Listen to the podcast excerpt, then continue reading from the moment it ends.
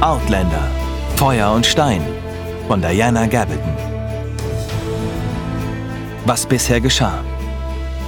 Der Tag des Gatherings ist gekommen und Claire will das Durcheinander und die Ablenkung nutzen, um von Burg Lioch zu fliehen. Im Stall stößt sie aber auf Jamie, der sich vor der Zeremonie drücken will, bei der er dem Burgherrn Colin Mackenzie die Treue schwören soll. Als er Claire zurückbegleitet, werden sie von einigen Männern gefasst und zur Burg gebracht. Jamie schwört Colum als einziger nicht die Treue, bietet sich ihm aber als Verbündeter an, was Colum akzeptiert. Am Morgen nach dem Gathering brechen die Männer zur Wildschweinjagd auf und Claire verarztet bereits den ersten Verwundeten, als ein durchdringender Schrei ertönt. Unter dem Geäst war der Nebel dichter, und ich konnte nicht mehr als ein paar Meter weit sehen, doch die aufgeregten Rufe und das knackende Unterholz führten mich in die richtige Richtung. Es streifte von hinten an mir vorüber. Ich war so auf die Rufe konzentriert, dass ich es gar nicht hörte und es auch erst sah, als es vorbei war. Eine dunkle Masse, die sich mit unglaublicher Geschwindigkeit bewegte. Die absurd kleinen, gespaltenen Hufe bewegten sich fast lautlos auf dem nassen Laub. Die Plötzlichkeit seines Auftauchens verschlug mir derart die Sprache, dass ich im ersten Moment gar nicht auf den Gedanken kam, Angst zu haben. Ich starrte einfach nur auf die Stelle im Nebel, an der das borstige schwarze Wesen verschwunden war. Dann erst, als ich die Hand hob, um mir die Haare zurückzustreichen, die sich feucht um mein Gesicht ringelten, sah ich den fleckigen roten Streifen, der quer über meine Finger lief. Ich senkte den Kopf und sah einen passenden roten Streifen auf der Rückseite meines Rocks. Das Tier war verletzt. War der Schrei womöglich von dem Wildschwein gekommen? Ich glaubte es nicht. Ich kannte den Klang einer tödlichen Verletzung.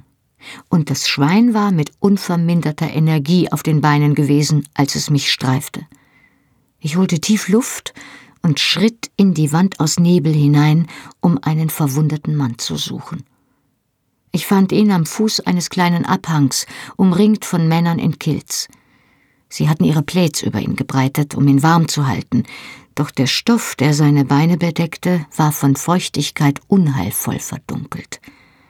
Eine breite Spur aus schwarzem Schlamm zeigte an, wo er den Hang hinuntergerollt war, und ein Haufen aus aufgewühltem Laub und zerstampfter Erde verriet, wo er auf das Wildschwein getroffen war.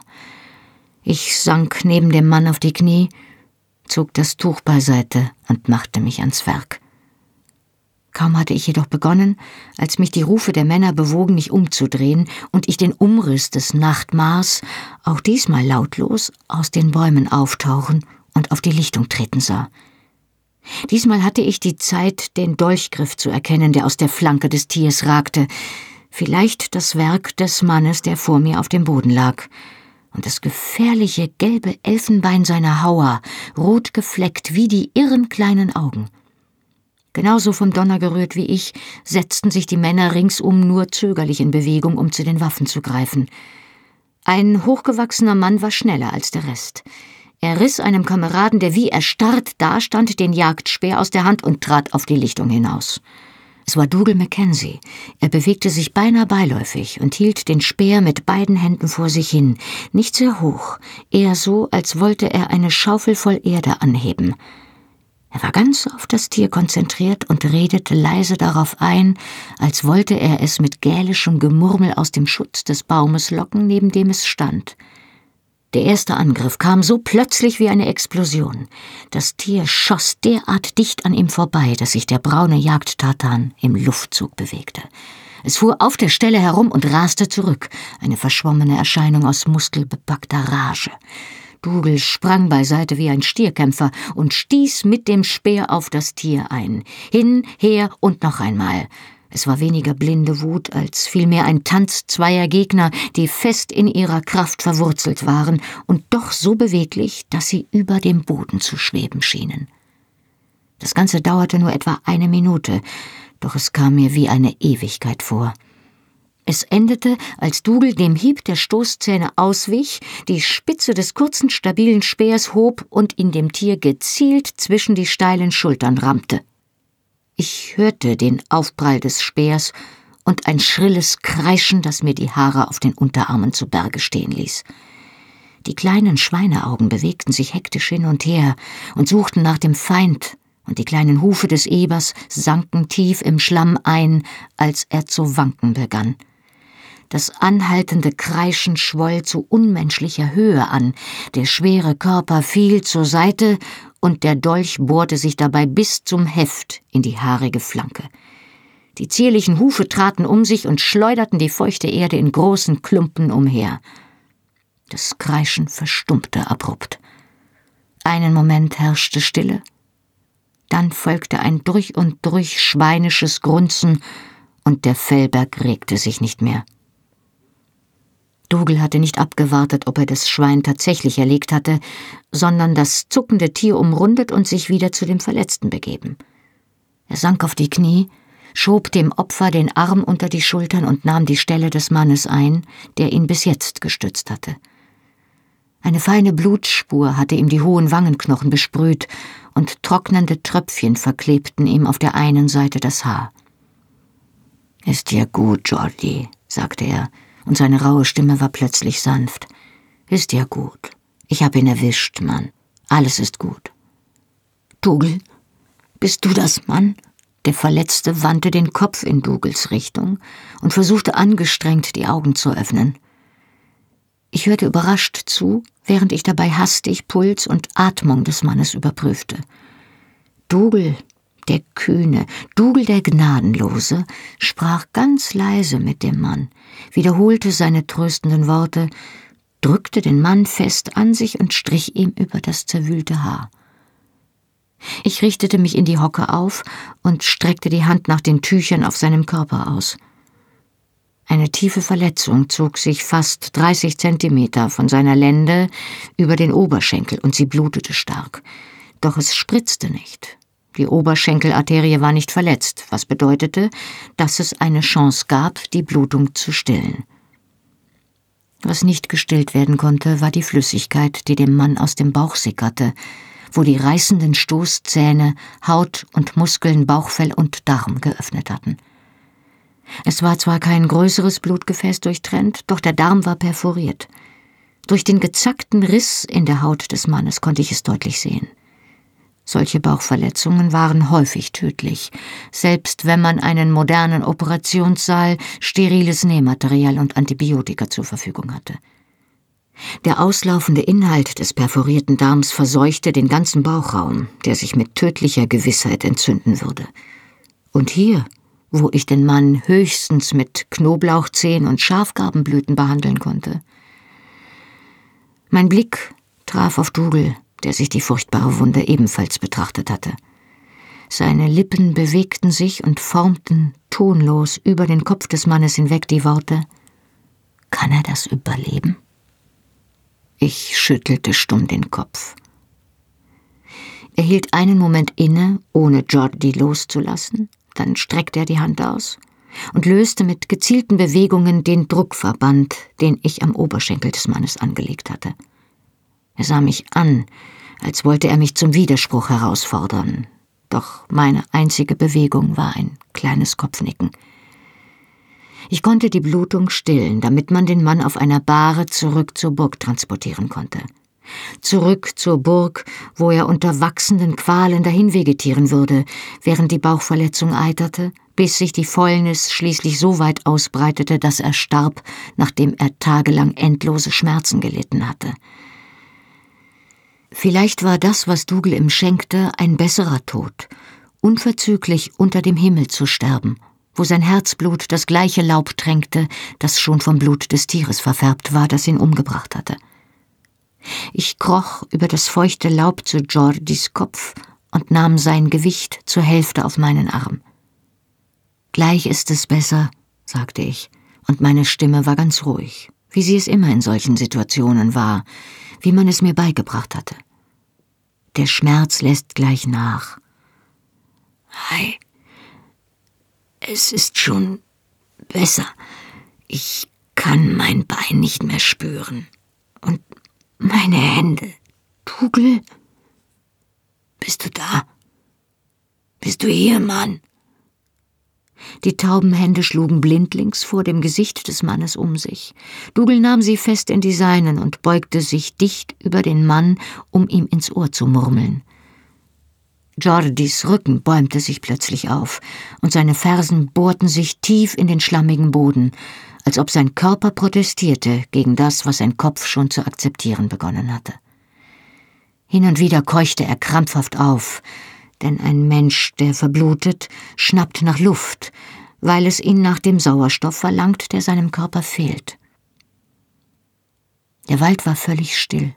Kein Vogel sang im Nebel, und die Männer, die geduldig im Schatten der Bäume warteten, schwiegen wie die Bäume selbst.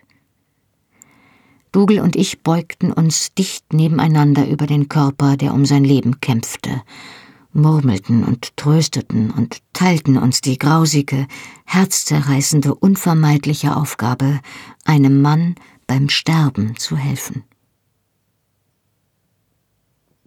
Der Rückweg zur Burg verlief lautlos. Ich ging an der Seite des Toten, der auf einer improvisierten Bahre aus Kiefernzweigen getragen wurde. Hinter uns folgte der Körper seines Todfeindes auf genau dieselbe Weise. Dougal ging allein voran. Als wir durch das Tor traten, das auf den großen Innenhof führte, erblickte ich Vater Baines kleine rundliche Gestalt. Der Dorfpriester eilte seinem gefallenen Gemeindemitglied mit Verspätung zu Hilfe. Dougal blieb stehen und streckte die Hand aus, um mich aufzuhalten, als ich mich in die Richtung meines Sprechzimmers wandte. Die Träger der Bahre mit Jordis in einen Plaid gehüllten Leichnam setzten ihren Weg zur Kapelle fort, und wir blieben allein auf dem verlassenen Hof zurück. Dougal hielt mich am Handgelenk fest und betrachtete mich gebannt. Ihr habt schon öfter Menschen sterben gesehen, sagte er unverblümt, durch Gewalt. Keine Frage, beinahe eine Beschuldigung. Und zwar viele, sagte ich ebenso unverblümt. Dann entzog ich ihm meinen Arm und ließ ihn stehen, um mich um meinen lebenden Patienten zu kümmern. So grauenvoll Jordis Tod auch gewesen war, den Festivitäten versetzte er nur einen vorübergehenden Dämpfer. Am selben Nachmittag wurde in der Kapelle der Burg eine prunkvolle Begräbnismesse für ihn gelesen, und am nächsten Morgen begannen die Wettspiele.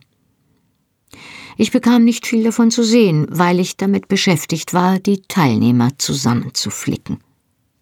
Alles, was ich mit Gewissheit über authentische Highland-Wettspiele sagen konnte, war, dass sie ohne Netz und doppelten Boden ausgetragen wurden. Ich verband einen Tollpatsch, der es fertiggebracht hatte, sich aufzuschlitzen, während er einen Schwertertanz versuchte. Ich schiente das gebrochene Bein eines arglosen Opfers, das einem achtlos geworfenen Hammer in die Quere gekommen war, und ich verteilte Rizinusöl und Brunnenkresse-Saft an Scharen von Kindern, die zu viel Süßes gegessen hatten. Am späten Nachmittag war ich der Erschöpfung nah. Ich stieg auf den Sprechzimmertisch, um den Kopf aus dem winzigen Fenster zu stecken und etwas frische Luft zu schnappen. Die Rufe, das Gelächter und die Musik auf dem Wettkampffeld waren verstummt. Gut. Also keine neuen Patienten mehr, zumindest nicht bis morgen. Was hatte Rupert gesagt, was als nächstes kam? Bogenschießen? Hm. Ich warf einen Blick auf meinen Vorrat an Verbandsmaterial und schloss erschöpft die Sprechzimmertür hinter mir. Ich verließ die Burg und schlenderte bergab auf die Stallungen zu.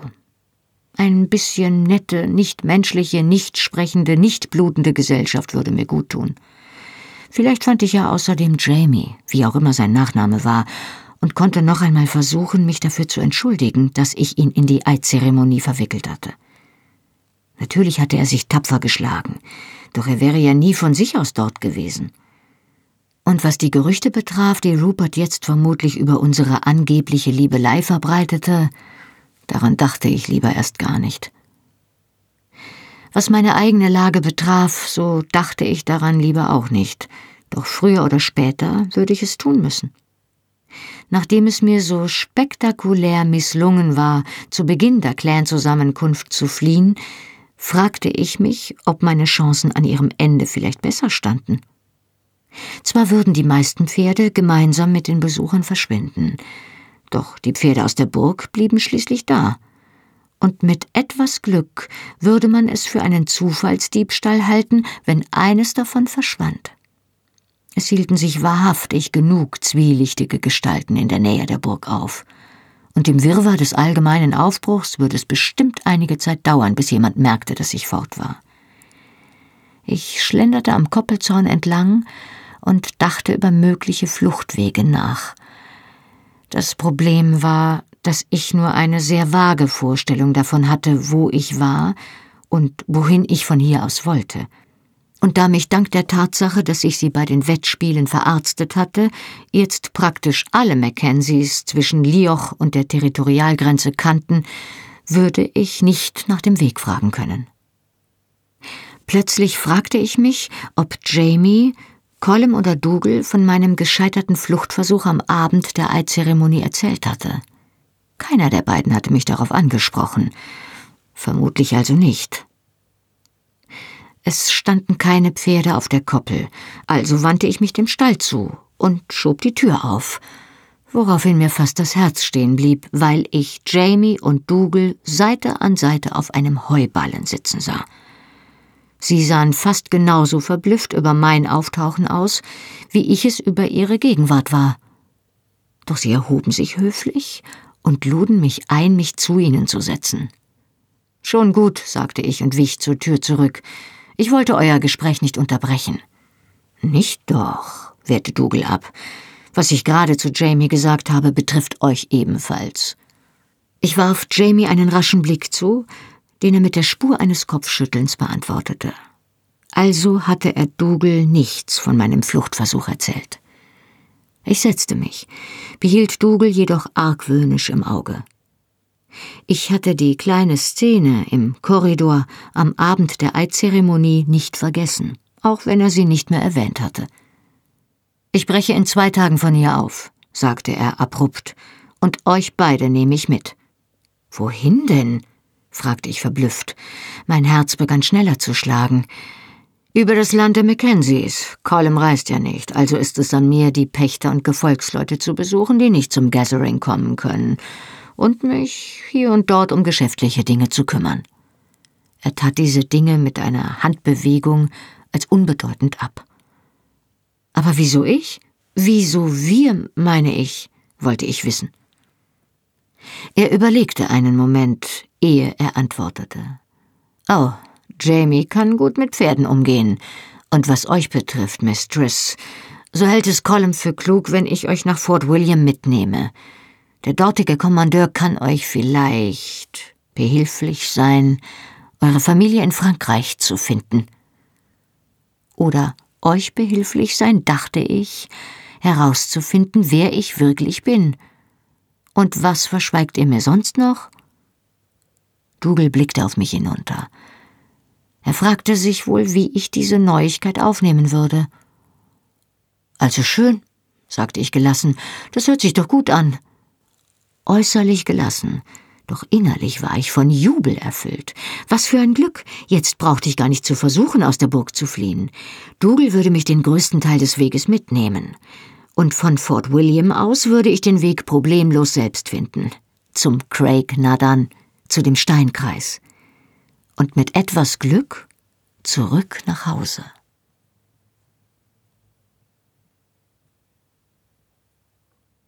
Unterwegs.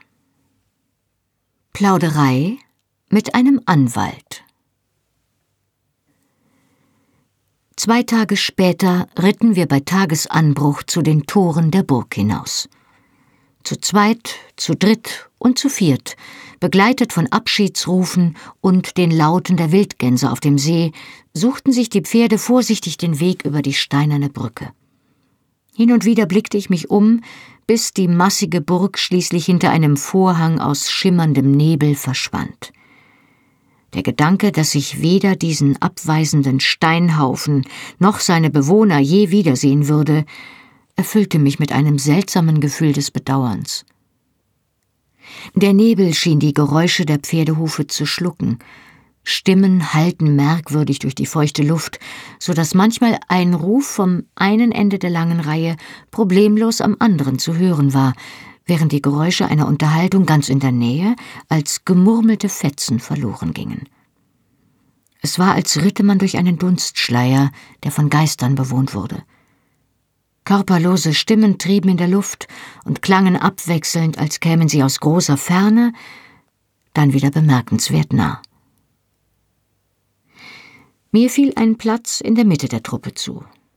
Auf der einen Seite wurde ich von einem bewaffneten Reiter flankiert, dessen Namen ich nicht kannte, auf der anderen von Ned Gowan, dem schmächtigen Schreiber, den ich in Columns Halle am Werk gesehen hatte. Wie ich herausfand, als wir unterwegs ein Gespräch begannen, war er einiges mehr als ein Schreiber. Ned Gowan war Rechtsanwalt. Er war in Edinburgh geboren und aufgewachsen und hatte dort studiert und er entsprach ganz dem Bild, das ich von einem solchen Mann hatte. Er war ein kleiner älterer Herr mit peniblen, präzisen Manieren. Er trug einen Rock aus gutem Tuch, feine Wollstrümpfe, ein Leinenhemd mit einem winzigen Hauch von Spitze am Kragen und eine Kniehose aus einem Stoff, der sicher als kluger Kompromiss zwischen den Strapazen der Reise und dem Status seiner Profession gedacht war. Eine schmale goldene Halbbrille, ein ordentliches Haarband und ein Zweispitz aus blauem Filz komplettierten das Ensemble. Er verkörperte den typischen Advokaten derart perfekt, dass ich ihn nicht ansehen konnte, ohne zu lächeln. Er ritt auf einer gutmütigen Stute neben mir her, deren Sattel mit zwei enormen Beuteln aus abgenutztem Leder behängt war. Bereitwillig erklärte er mir, dass der eine sein Handwerkszeug enthielt, Tintenhorn, Federkiele und Papier. Und wofür ist der andere? fragte ich und wies mit einem Blick auf den zweiten Beutel, der im Gegensatz zu dem anderen so gut wie leer zu sein schien. Oh, für die Pachteinnahmen des Mackenzie, erwiderte der Anwalt und klopfte auf den leeren Beutel. Er muss ja einiges erwarten, sagte ich. Mr. Gowan zuckte augenzwinkernd mit den Achseln. So viel ist es auch wieder nicht, meine Liebe aber der Großteil wird in kleiner Münze bezahlt, was unglücklicherweise mehr Platz in Anspruch nimmt als die größeren Währungseinheiten. Seine dünnen, spröden Lippen verzogen sich zu einem flüchtigen Lächeln. Andererseits ist eine Masse von Kupfer und Silber immer noch leichter zu transportieren als der Großteil der restlichen Einnahmen des Burgherrn. Er wandte den Kopf, um einen durchdringenden Blick auf die beiden von Maultieren gezogenen Wagen zu werfen, die den Trupp begleiteten. Getreidesäcke und Gemüsebündel haben noch den Vorteil, dass sie sich nicht bewegen. Gegen Geflügel habe ich nichts, wenn man es anständig verschnürt und in Käfige steckt. Das gilt auch für Ziegen, obwohl sie lästig werden können, weil sie einfach alles fressen. Letztes Jahr hat eine Ziege mein Taschentuch gefressen, wobei ich zugeben muss, dass es meine Schuld war, weil ich unklugerweise zugelassen habe, dass mir das Tüchlein aus der Rocktasche hing. Seine Lippen nahmen einen entschlossenen Zug an aber dieses Jahr habe ich ausdrückliche Anweisungen erteilt, wir werden keine lebenden Schweine nehmen. Die Notwendigkeit, Mr. Gowns Satteltaschen und die beiden Wagen zu beschützen, erklärte dann wohl die Anwesenheit der etwa 20 Männer, die den Rest unseres Trupps bildeten. Sie waren alle bewaffnet und beritten. Dazu hatten wir einige Packpferde dabei, die vermutlich unseren Proviant trugen.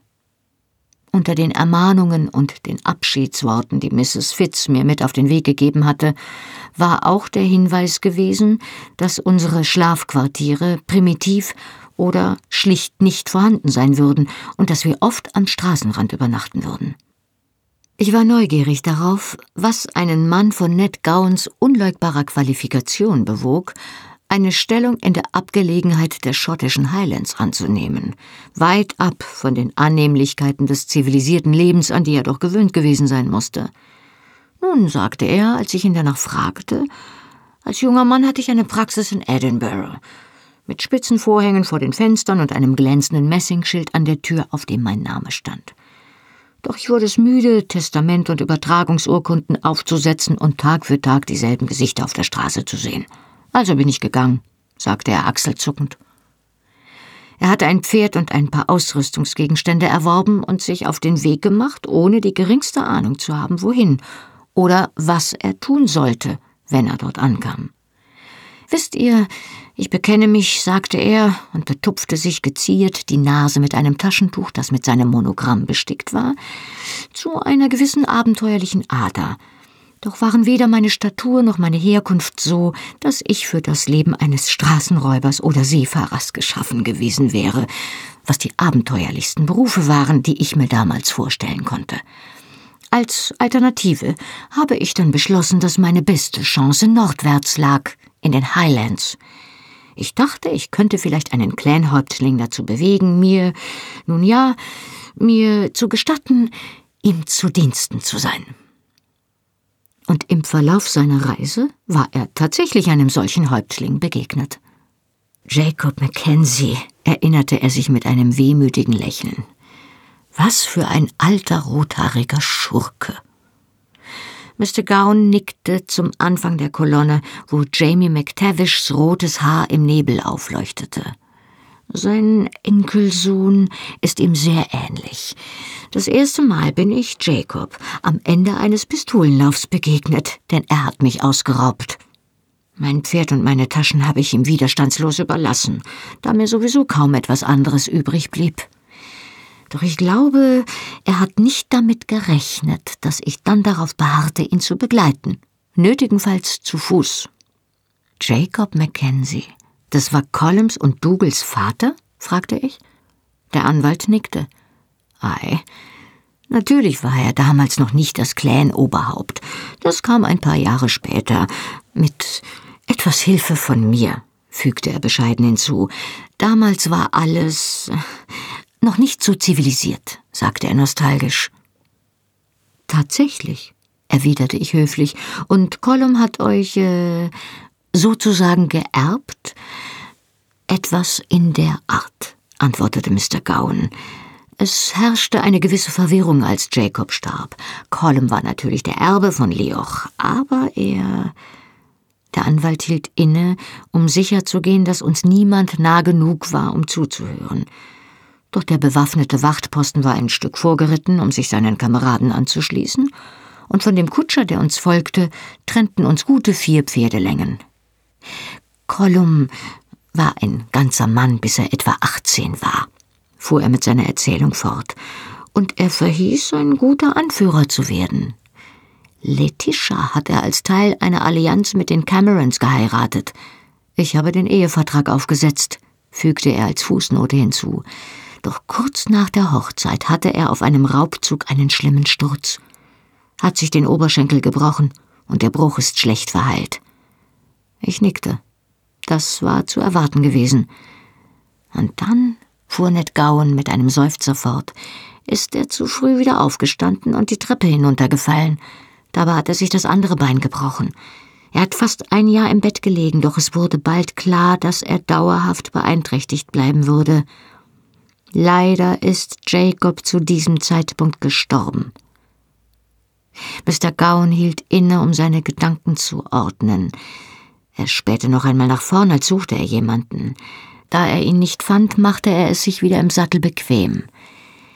Das war etwa zur selben Zeit, als sich der Skandal um die Hochzeit seiner Schwester ereignete, sagte er. Und Dougal, nun, Dougal hat sich in dieser Situation leider nicht besonders ruhmreich verhalten. Sonst hätte man Dougal damals vielleicht zum Häuptling gemacht, doch man hatte nicht das Gefühl, dass sein Urteilsvermögen dafür schon ausreichte. Er schüttelte den Kopf. Oh, was für ein Aufruhr damals herrschte. Jeder Vetter und Onkel und Gefolgsmann wollte mitreden, und man hielt ein großes Gathering ab, um die Angelegenheit zu entscheiden. Aber dann haben Sie doch Colum gewählt? fragte ich. Einmal mehr staunte ich über Colum Mackenzies starke Persönlichkeit.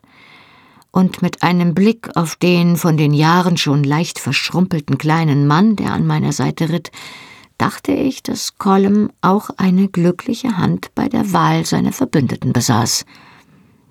Ja, aber nur weil die Brüder entschlossen Seite an Seite gestanden haben.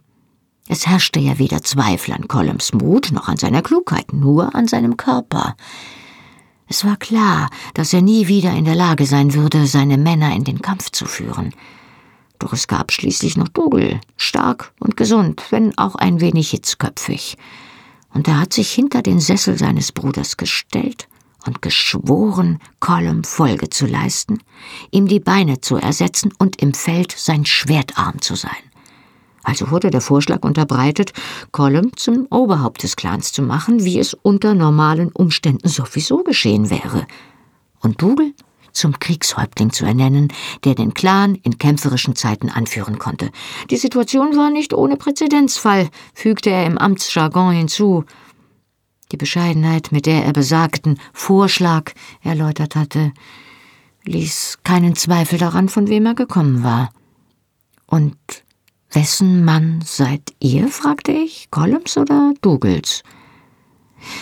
Mein Interesse muss dem Mackenzie-Clan als Ganzes gelten, erklärte Mr. Gowan umsichtig. Der Form halber habe ich jedoch Colum die Treue geschworen. Der Form halber. Haha, dachte ich.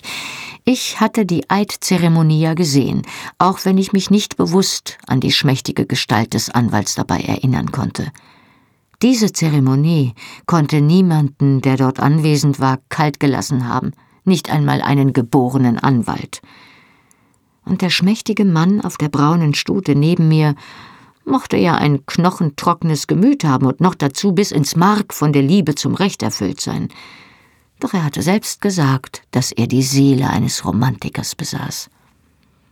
Er muss euch als sehr große Hilfe empfinden, sagte ich diplomatisch.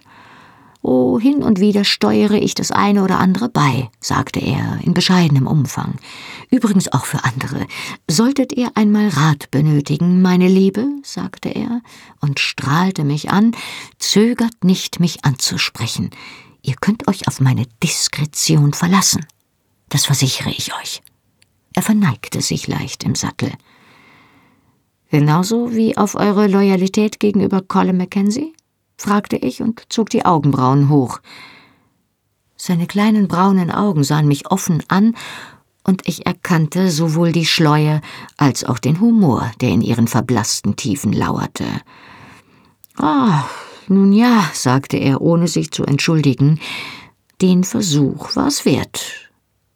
Vermutlich, sagte ich, eher amüsiert als gekränkt. Aber ich versichere euch, Mr. Gowan, dass ich eurer Diskretion nicht bedarf, zumindest gegenwärtig nicht. Es ist ansteckend, dachte ich, als ich mich reden hörte. Ich klinge schon genau wie er. Ich bin Engländerin, fügte ich entschlossen hinzu, mehr nicht. Colin vergeudet seine Zeit und die eure, wenn er versucht, mir Geheimnisse zu entlocken, die nicht existieren. Oder die zwar existieren, aber unmöglich erzählt werden können, setzte ich im Stillen hinzu. Mr. Gowans Diskretion mochte ja grenzenlos sein, sein Glaube war es gewiss nicht. Er hat euch doch nicht nur deshalb mitgeschickt, um mich zu kompromittierenden Enthüllungen zu bewegen, oder? wollte ich wissen. Ein Gedanke, der mir plötzlich durch den Kopf schoss. Oh nein. Mr. Gowan lachte über die Vorstellung. Nein, wirklich, meine Liebe. Ich erfülle eine wichtige Funktion, indem ich für Dougal die Bücher führe und mich um kleinere juristische Fragen kümmere, die die Clanmitglieder in den entlegeneren Gegenden möglicherweise haben. Und ich fürchte, ich bin selbst in meinem fortgeschrittenen Alter dem Drang nach Abenteuer noch nicht ganz entwachsen. Das Leben hier ist zwar um einiges gesitteter als früher, er stieß einen Seufzer aus, der tatsächlich Bedauern auszudrücken schien, doch es besteht ja stets die Möglichkeit, dass wir unterwegs unter die Räuber fallen. Er tätschelte die zweite Tasche an seinem Sattel. Auch diese Tasche ist nicht ganz leer. Er schlug den Deckel zurück, und ich sah die krummen Griffe zweier Pistolen aufglänzen, die in einer Doppelschlinge befestigt und damit jederzeit greifbar waren. Er betrachtete mich mit einem Blick, dem keine Einzelheit meiner Kleidung und meiner Erscheinung entging. Eigentlich solltet ihr ebenfalls bewaffnet sein, meine Liebe, sagte er in sacht tadelndem Ton, obwohl ich vermute, dass Dougal es nicht angebracht fände. Trotzdem, ich rede mit ihm darüber, versprach er. Den Rest des Tages verbrachten wir mit freundlichen Gesprächen und schwelgten in seinen Erinnerungen an die leider vergangenen Tage, als Männer noch Männer waren und das Unkraut der Zivilisation das wilde Gesicht der Highlands noch nicht derart zugewuchert hatte. Als es Abend wurde, schlugen wir unser Lager auf einer Lichtung am Straßenrand auf. Ich hatte eine Decke dabei, die zusammengerollt hinter meinem Sattel befestigt war. Ich bereitete mich darauf vor, meine erste Nacht in Freiheit darunter zu verbringen. Doch als ich mich vom Feuer entfernte und mir eine Stelle hinter den Bäumen suchte, wurde mir bewusst, dass mir aufmerksame Blicke folgten. Offenbar hatte die Freiheit selbst unterwegs ihre Grenzen. Gegen Mittag des zweiten Tages erreichten wir unsere erste Station. Es war nicht mehr als eine Ansammlung von drei oder vier Hütten, die etwas abseits der Straße am Eingang eines kleinen Tals standen. Man holte Dougal einen Hocker aus einer der Hütten und legte eine Planke, die in weiser Voraussicht auf einem der Wagen mitgeführt wurde, als Schreibunterlage für Mr. Gowan über zwei weitere Hocker. Er holte ein gestärktes Leinenquadrat aus seiner Rocktasche und legte es sorgfältig über einen Baumstumpf, der sonst als Hackklotz diente. Darauf setzte er sich nun und machte sich in aller Seelenruhe daran, sein Tintenhorn und seine Kassenbücher vor sich aufzureihen, als säße er noch hinter seinen spitzen Vorhängen in Edinburgh. Nacheinander erschienen die Männer aus den nahegelegenen Karten, um ihre jährlichen Geschäfte mit dem Stellvertreter des Clan-Oberhauptes abzuwickeln. Dabei ging es zwanglos zu, viel weniger förmlich als in der Halle von Leoch. Die Männer kamen frisch vom Feld oder aus der Scheune, nahmen sich einen freien Hocker und setzten sich zu Dougal, um ihm auf Augenhöhe ihre Lage zu schildern, sich zu beschweren oder einfach nur zu plaudern. Manche von ihnen wurden von ein oder zwei kräftigen Söhnen begleitet, die Getreide oder Wolle in Säcken herbeischleppten – zum Abschluss jedes Gesprächs stellte der unermüdliche Ned Gowan eine Quittung für die bezahlte Jahrespacht aus, trug die Transaktion gewissenhaft in seine Bücher ein und schnippte mit den Fingern in die Richtung der Kutscher, die die Bezahlung gehorsam auf einen der Wagen hieften. Weniger häufig verschwand ein Häuflein Münzen leise klirrend in den Tiefen seines Lederbeutels. Die bewaffneten Wachtposten lagerten währenddessen unter den Bäumen oder verschwanden auf den bewaldeten Hängen, vermutlich um zu jagen. Im Lauf der nächsten Tage wiederholte sich diese Szene in unterschiedlichen Variationen. Hin und wieder wurde ich in eine Karte eingeladen, einen Becher Cidre oder Milch zu trinken, und innen drängten sich dann die Frauen um mich, um zu plaudern – Manchmal waren die Ansiedlungen groß genug für ein Wirtshaus, welches dann Dougals Hauptquartier für den jeweiligen Tag wurde. Ab und zu wurde die Pacht in Form eines Pferdes, eines Schafs oder eines anderen Tiers bezahlt. Im Allgemeinen wurden die Tiere in der Nachbarschaft gegen etwas eingetauscht, was sich leichter transportieren ließ. Pferde nahmen wir mit, wenn Jamie sie für gut genug erklärte. Jamies Anwesenheit war mir ein Rätsel. Natürlich kannte sich der junge Mann gut mit Pferden aus, doch das traf auch auf die meisten anderen Männer des Trupps oder auf Dougal zu. Angesichts der Tatsache, dass die Bezahlung nur sehr selten aus Pferden bestand und diese meistens nichts Besonderes waren, fragte ich mich, warum es nötig gewesen war, einen Experten dafür mitzunehmen. Eine Woche nach unserem Aufbruch fand ich in einem Dorf mit einem unaussprechlichen Namen den wahren Grund heraus, warum Dougal Jamie dabei haben wollte. Das Dorf war zwar klein, doch es gab ein Wirtshaus mit zwei oder drei Tischen und mehreren wackeligen Hockern. Hier hörte Dougal die Menschen an und kassierte seine Pacht. Nach einer ziemlich ungenießbaren Mahlzeit aus Pökelfleisch mit Rübchen hielt der Hof, spendierte den Pächtern Bier und hielt obendrein großzügig die Dorfbewohner aus, die sich am Feierabend neugierig zu uns gesellten. Ich saß still auf der Kaminbank in der Ecke, trank ein saures Ale und erholte mich von dem langen Ritt. Ich achtete kaum auf das, was Dougal sagte, teils auf Gälisch, teils auf Englisch, von Neuigkeiten und Bauerntratsch bis hin zu Dingen, die sich wie vulgäre Witze und weitschweifige Geschichten anhörten. Geistesabwesend fragte ich mich, wie lange wir in diesem Tempo wohl brauchen würden, um Fort William zu erreichen. Und wie ich mich, wenn wir erst dort waren, am besten von den Schotten absetzte, ohne gleich der englischen Garnison in die Fänge zu geraten. In meine Gedanken versunken hatte ich nicht mitbekommen, dass schon seit einer Weile nur noch Dougal sprach, als hielte er eine Rede. Seine Zuhörer folgten ihm gebannt, nur hin und wieder erscholl ein Zwischenruf. Allmählich wurde mir meine Umgebung wieder bewusst, und ich begriff, dass er sein Publikum nach allen Regeln der Kunst zu irgendetwas anstachelte. Ich sah mich um. Der fette Rupert und Ned Gowan, der schmächtige Anwalt, saßen hinter Dougal an der Wand, und ihre Bierkrüge standen vergessen neben ihnen auf der Bank, während sie Dougal konzentriert zuhörten. Jamie hielt den Blick stirnrunzelnd auf sein Bier gerichtet und beugte sich vor, die Ellbogen auf dem Tisch. Was auch immer Dougal sagte, schien ihn nicht zu begeistern. Ohne Vorwarnung stand Dougal auf, packte Jamies Kragen und zerrte daran. Das Hemd, das alt und nicht besonders gut verarbeitet war, riss entlang der Nähte auf. Jamie erstarrte, völlig überrascht. Er kniff die Augen zusammen, und ich merkte, dass er sich auf die Zähne biss.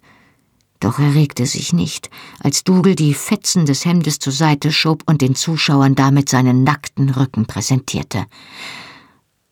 Alles schnappte nach Luft beim Anblick des von Narben gezeichneten Rückens, gefolgt von empörter Erregung. Ich öffnete den Mund, dann fing ich das Wort Sassenach auf, das alles andere als freundlich klang, und ich schloss ihn wieder. Mit versteinerter Miene stand Jamie auf und trat von den Leuten zurück, die sich um ihn gesammelt hatten. Vorsichtig zog er sich die Überreste des Hemdes aus und ballte sie zusammen. Eine ältere kleine Frau, die ihm gerade bis zum Ellbogen reichte, tätschelte im Kopf schüttelnd vorsichtig den Rücken und sagte etwas auf Gälisch, was vermutlich tröstend gemeint war. Falls ja, zeigte es eindeutig nicht die erhoffte Wirkung. Wortkarg beantwortete er ein paar Fragen der umstehenden Männer. Die zwei oder drei jungen Mädchen, die in das Wirtshaus gekommen waren, um Bier für das Abendessen zu holen, drängten sich an die gegenüberliegende Wand und blickten mit großen Augen quer durch den Schankraum. Mit einem Blick, bei dem Dougal eigentlich zu Stein hätte erstarren müssen, schleuderte Jamie das zerfetzte Hemd in eine Ecke am Kamin und war mit drei großen Schritten im Freien, ohne das mitfühlende Gemurmel der Anwesenden zu beachten. Da es jetzt nichts mehr zu gaffen gab, richteten sie ihre Aufmerksamkeit wieder auf Dougal. Die meisten Kommentare verstand ich zwar nicht, doch das bisschen, was ich aufschnappte, schien hochgradig anti-englischer Natur zu sein. Ich war hin und her gerissen zwischen dem Wunsch, Jamie ins Freie zu folgen, und dem Impuls, unauffällig zu bleiben, wo ich war. Da ich bezweifelte, dass ihm nach Gesellschaft zumute war, verkroch ich mich tief in meiner Ecke, zog den Kopf ein und betrachtete mein verschwommenes, blasses Spiegelbild auf der Oberfläche meines Bierkrugs.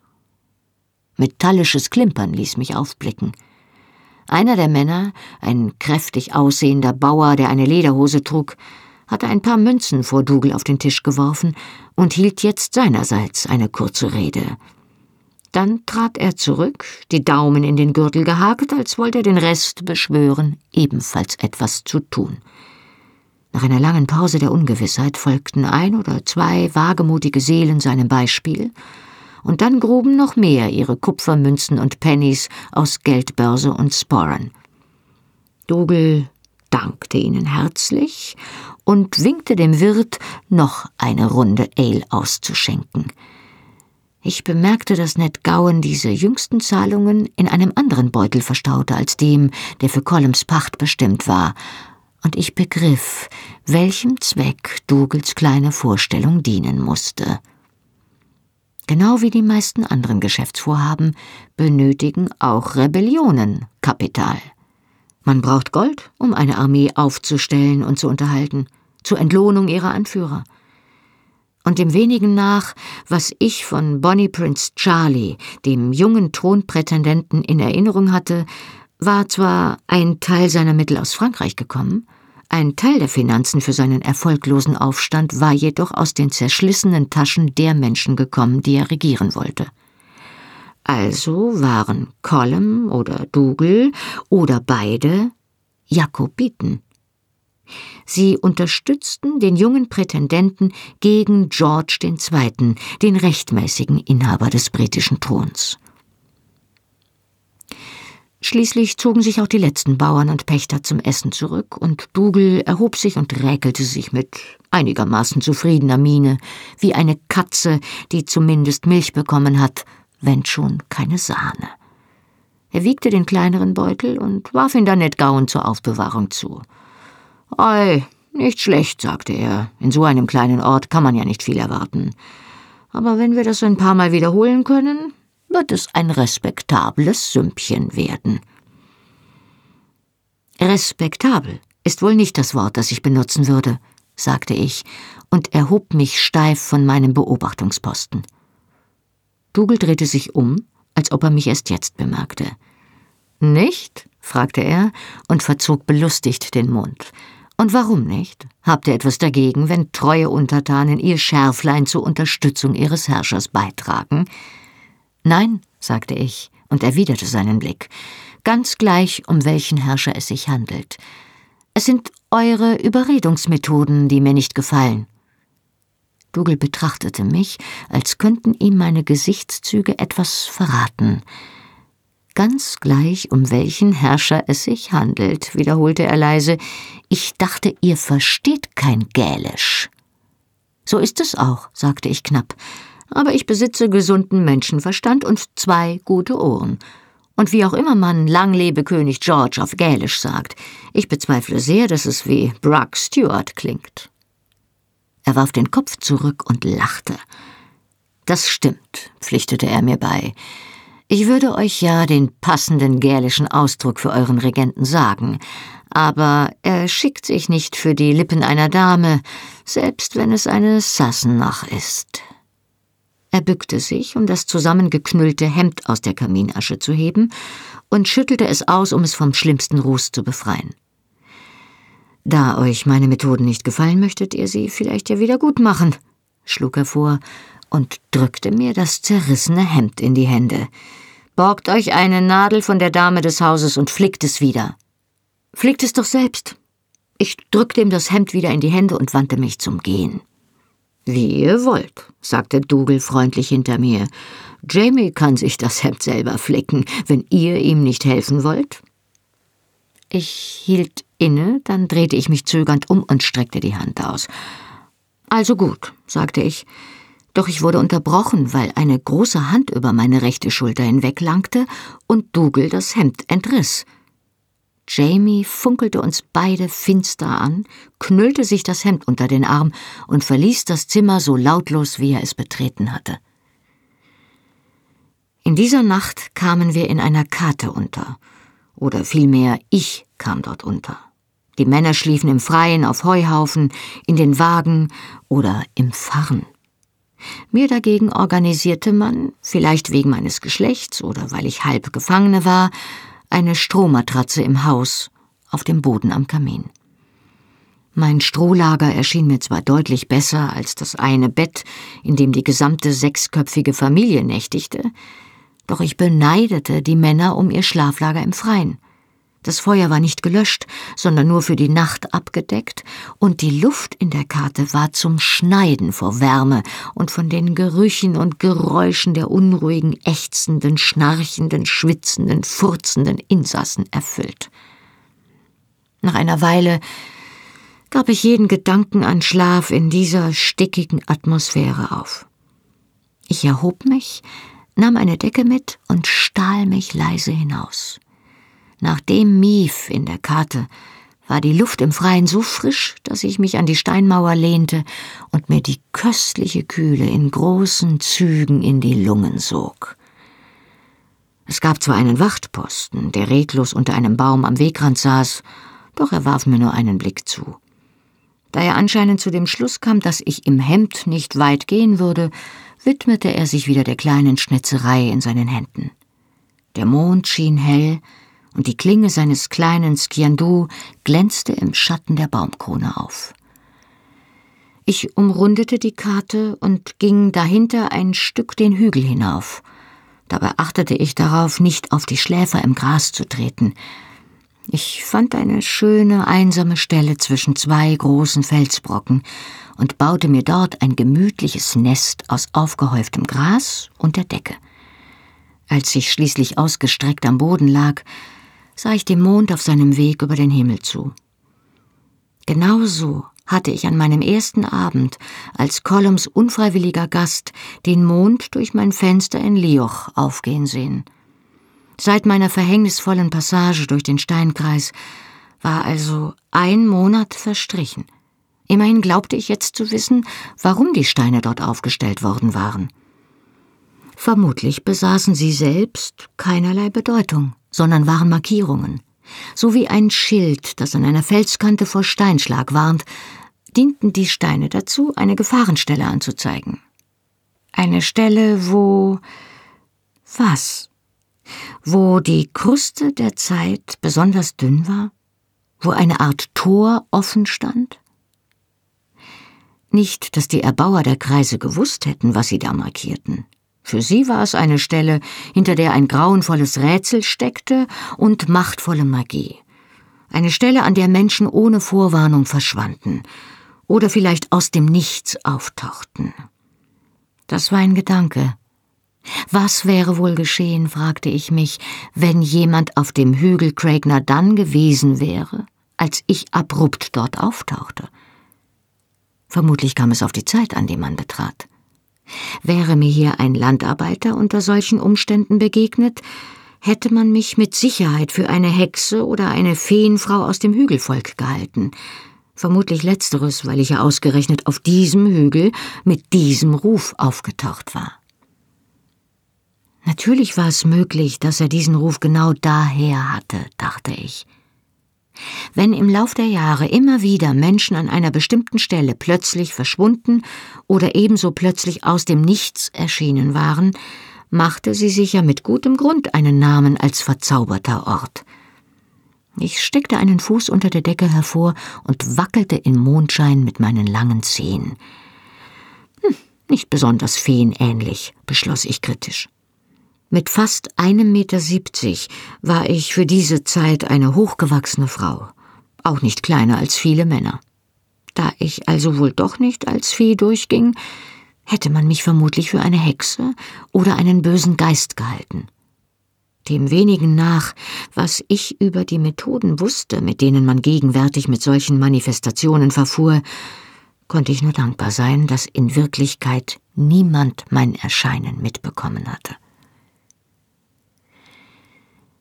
Ich fragte mich, was wohl geschehen würde, wenn es auch andersherum funktionierte. Was, wenn jemand aus dieser Zeit verschwand und in meiner eigenen Zeit auftauchte? Exakt das beabsichtigte ich schließlich, falls es irgendwie zu bewerkstelligen war. Wie würde wohl eine moderne Schottin wie Mrs. Buchanan vom Postamt reagieren, wenn auf einmal beispielsweise jemand wie Murter vor ihren Füßen einfach so aus dem Boden fuhr? Die wahrscheinlichste Reaktion würde es wohl sein, davonzulaufen, die Polizei zu rufen oder vielleicht auch gar nichts zu tun, außer Freunden und Nachbarn von dieser außergewöhnlichen Sache zu erzählen, die neulich passiert war. Und der Besucher? Nun, wenn er vorsichtig war und Glück hatte, gelang es ihm möglicherweise, sich in die neue Zeit zu fügen, ohne allzu viel Aufmerksamkeit zu erregen. Mir gelang es hier schließlich auch einigermaßen, mich als normale Person dieser Zeit auszugeben, selbst wenn mein Aussehen und meine Ausdrucksweise zunächst einigen Argwohn erregt hatten.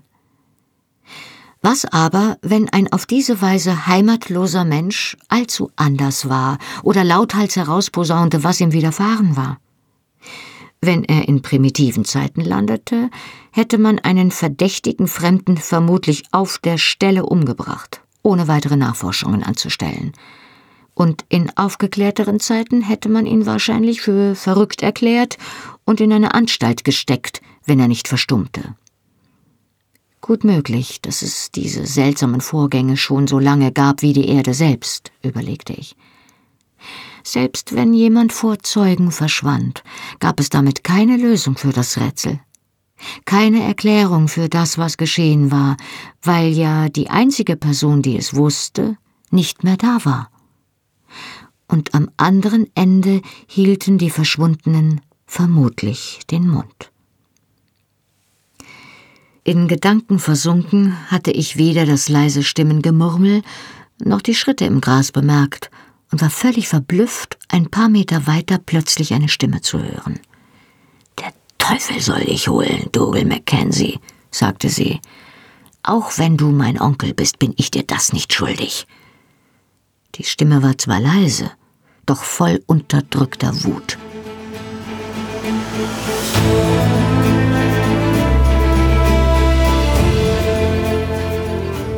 Hallo, ich bin Johannes Raspe, die deutsche Stimme von Jamie aus der Fernsehserie Outlander. Und das war Outlander Feuer und Stein, gelesen von Birgitta Asheuer. Weiter geht es hier in einer Woche. Wenn ihr schon jetzt mehr erfahren wollt, findet ihr die ungekürzten Hörbücher der Bände 1 bis 6 auf allen gängigen Download- und Streaming-Portalen. Band 7 findet ihr jetzt exklusiv bei Audible im Download und ab August 2019 auf allen gängigen Download- und Streaming-Portalen. Die Fernsehserie Outlander ist eine Produktion von Sony Pictures Entertainment und auf DVD verfügbar. Mehr Informationen zu Argon Hörbüchern findet ihr auf www.argon-verlag.de. Besucht den Argon Verlag auch gern bei Facebook und Instagram. Und weitere Podcasts von Argon Lab gibt es unter podcast.argon-verlag.de. Na dann, Slan Leaf und bis zur nächsten Woche.